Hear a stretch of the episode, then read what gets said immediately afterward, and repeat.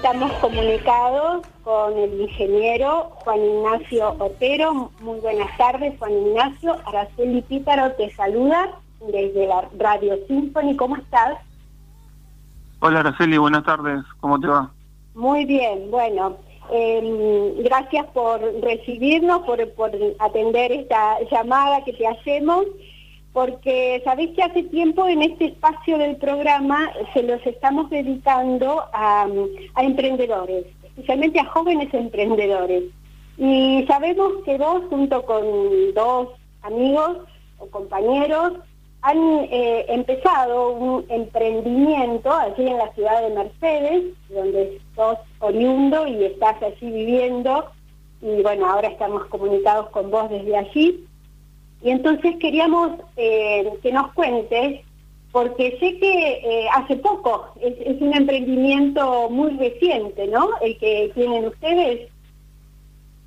Sí, bueno, antes que nada, muchas gracias por el espacio, porque estamos tratando de difundir esto que estamos llevando adelante. Eh, comenzamos hace tres meses con, la, con el desarrollo de un, de un ciclador automático. Danos a ver si es un ciclador. ¿Vos sos ingeniero electrónico o mecánico? Electrónico, sí, soy ingeniero electrónico. El, el, ciclador automático es básicamente lo que es la automatización de la bolsa AMBU o resucitador manual, que es esa bolsa que la bolsa plástica que llevan los médicos generalmente en una ambulancia y se ataca una situación crítica en una primera instancia de una persona que no puede respirar se le se ventila a la persona con esa bolsa en forma manual. Nosotros lo que lo que desarrollamos fue eh, la automatización de esta bolsa eh, en base a cosas que estuvimos viendo afuera en países como Italia y España, que donde la gente básicamente eh, decidía quién quién podía respirar y quién no en base a los respiradores artificiales que tenía, perdón, los respiradores automáticos que de los que disponían y este equipo lo que hacía era, bueno, solventar esa situación crítica. Claro, es decir que eh, el origen que les dan a este emprendimiento es eh, la pandemia cuando llega a Argentina, ¿no? Y viendo entonces esa dificultad que tenían en los países eh, que vos nombraste, y, la verdad que es la información que nos llegó, ¿no? Lamentablemente, al no alcanzar este, ese instrumental, eh, algunos eh, eh, morían, ¿no? O bueno, no los podían atender como corresponde. Entonces esto es, como que sería un paso previo o, mm, al respirador, digamos. En caso de no tener respirador, poder usar esos. Sí, exactamente. Esto no es un respirador artificial, está lejos de serlo.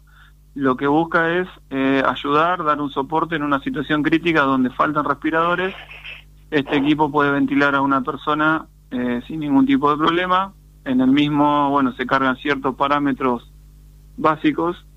Nosotros cuando empezamos a, en realidad arranqué con esto hace tres meses y bueno, empecé a sumar gente, eh, gente de la Escuela Técnica de Suipacha, que es una ciudad cercana a Mercedes, eh, a través de ellos con la gente del hospital de Suipacha y el asesoramiento médico, más información que teníamos del MIT, que es el Instituto de Massachusetts.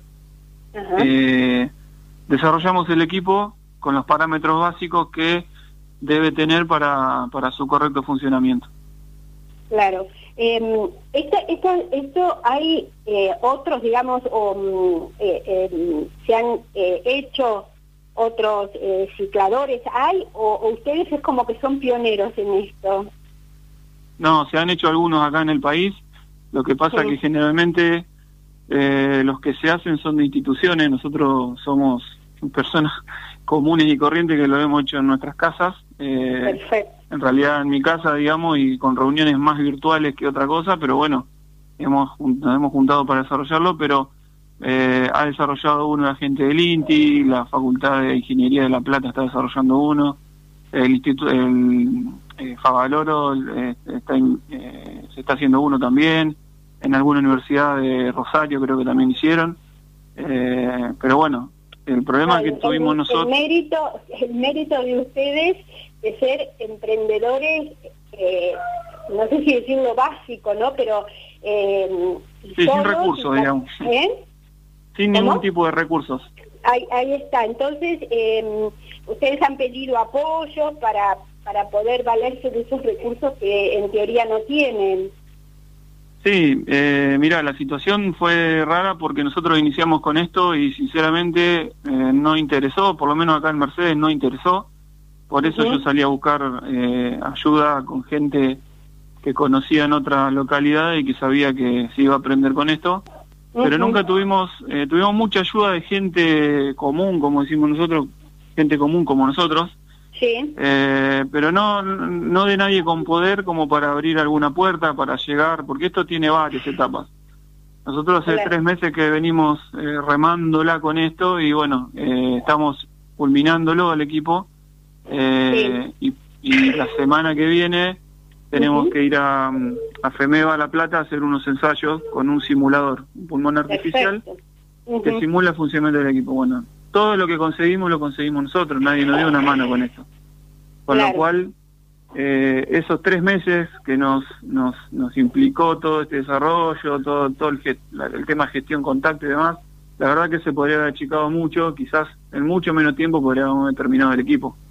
Pero bueno, pero bueno. Esto es lo, que nos tocó, digamos. Eh, estamos en el camino final y vamos a hacer por lo menos esta simulación para, para chequear el equipo, dejar certificados los ensayos que se hagan y bueno, de ahí en más Dios dirá. La verdad que eh, fue un equipo que se pensó para la situación crítica, que eh, siempre pensamos en no utilizarlo, ojalá nunca se utilice ni se necesite por lo que vemos, aparentemente no se va a necesitar, lo cual es bueno.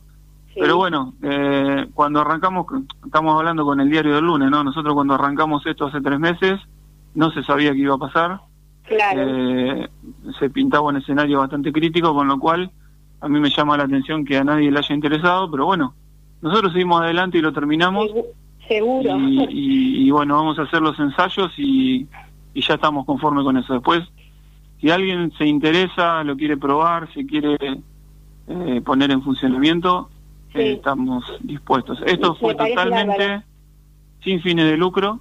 Sí. Eh, arrancamos bancando todos nosotros y la idea era dejarlo dejarlo terminado, funcionando y con la información liberada para que todo aquel aquella persona que lo quiera fabricar lo pueda hacer sin ningún tipo de problema. Muy bien. Eh, ¿Será por eso que a este emprendimiento le han puesto Rebelión 19 o, es un nombre eh, así que, ¿eh? A ver, contame un poco. Ah, sí, el nombre nació buscando un nombre, empezamos a, buscar palabras asociadas con lo que era resistir, con, con siempre tratar de, afrontar un problema y bueno, con todas las trabas que teníamos y todo, le pusimos Rebelión 19 por el COVID-19, así que... Claro era un nombre que, bueno, para que el proyecto tenga un nombre nada más, así que... Pero bueno, estamos finalizándolo, vamos a ver qué pasa.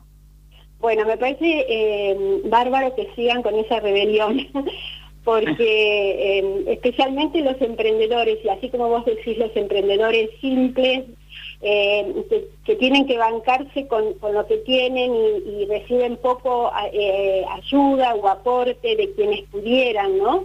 Eh, pero lo importante es que sigan adelante y, lo que estamos viendo es, cómo se relacionan muchos los, eh, los emprendedores, principalmente los que recién comienzan, tratan de, contactarse con otros, ¿no? con asociaciones o con eh, asesores, y a lo mejor eso también les da un impulso, ¿no? ¿Ustedes han hecho alguna de esas cuestiones?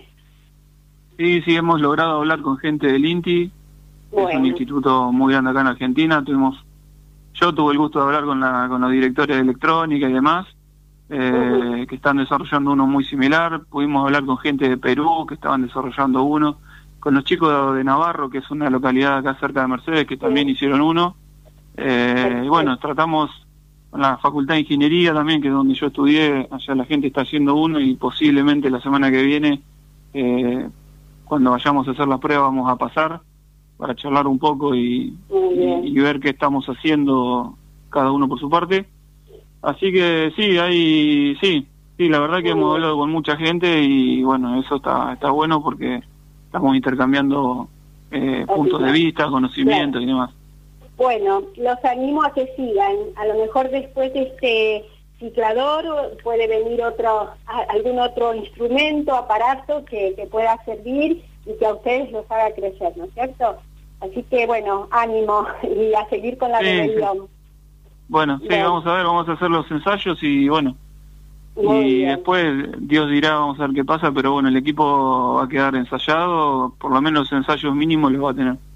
¿Querés nombrar a, los dos o tres, no sé cuántos son los, los, los de la rebelión, los rebeldes? Sí, yo eh, en primera instancia, eh, cuando arranqué con esto, me comuniqué con el director de la Escuela Técnica de, de Suipacha, Maximiliano Lavallén, que bueno, eh, es una persona que conozco de ahí del colegio, que siempre está empujando con estas cosas, porque también lo que vamos a hacer es buscar con todo este equipo algún tipo de capacitación o, para que los chicos de la escuela técnica, Eso. Eh, eh, el plan B, digamos, si no lo podemos utilizar para otra cosa, digamos, lo vamos a aprovechar para los chicos, para que aprendan. Bueno, él a través de, de Francisco Barine, que es un profesor de ahí del colegio, nos dieron una mano y bueno, nos pusimos en contacto con el doctor Aldo Botti, que es del Hospital de Suipacha, y después acá de Mercedes, eh, Hernán Logiodice y Nelson Martino están con la parte, que son ingenieros mecánicos, están ellos con la, con la parte mecánica, y una persona de Chivilcoy, que es Matías Costa, que, que bueno, que nos está dando una mano con todo lo que es microcontroladores. Así que después hay personas que, eh, la cooperativa eléctrica Suipacha, aportó dinero para la fabricación del equipo, gente acá de Mercedes que también puso plata para, para, para fabricar componentes, pero bueno, como te decía, eh, nadie con poder político que, que pueda impulsar esto y que pueda darle otro rumbo, eh, la verdad que no tuvimos ese tipo de ayuda. Bueno, pero lo tienen ustedes dentro, ¿eh? Bueno, Juan Ignacio, este, muchas gracias y, suerte. Después quizás este, cuando ya esté, eh, lo, lo tengan cero kilómetro o listo, este, lo vamos a anunciar. Muchas gracias entonces. Muchas gracias a ustedes por el espacio. Muy bien, gracias. Hasta luego. Adiós. Juan Ignacio Otero, un ingeniero electrónico de la ciudad de Mercedes, ante esta pandemia eh, se les ocurrió emprender eh, la construcción de un ciclador automático para soportes respiratorios. Bueno, seguimos en el programa, ya vienen las efemérides y los viajecitos virtuales a los que nos lleva Marcela.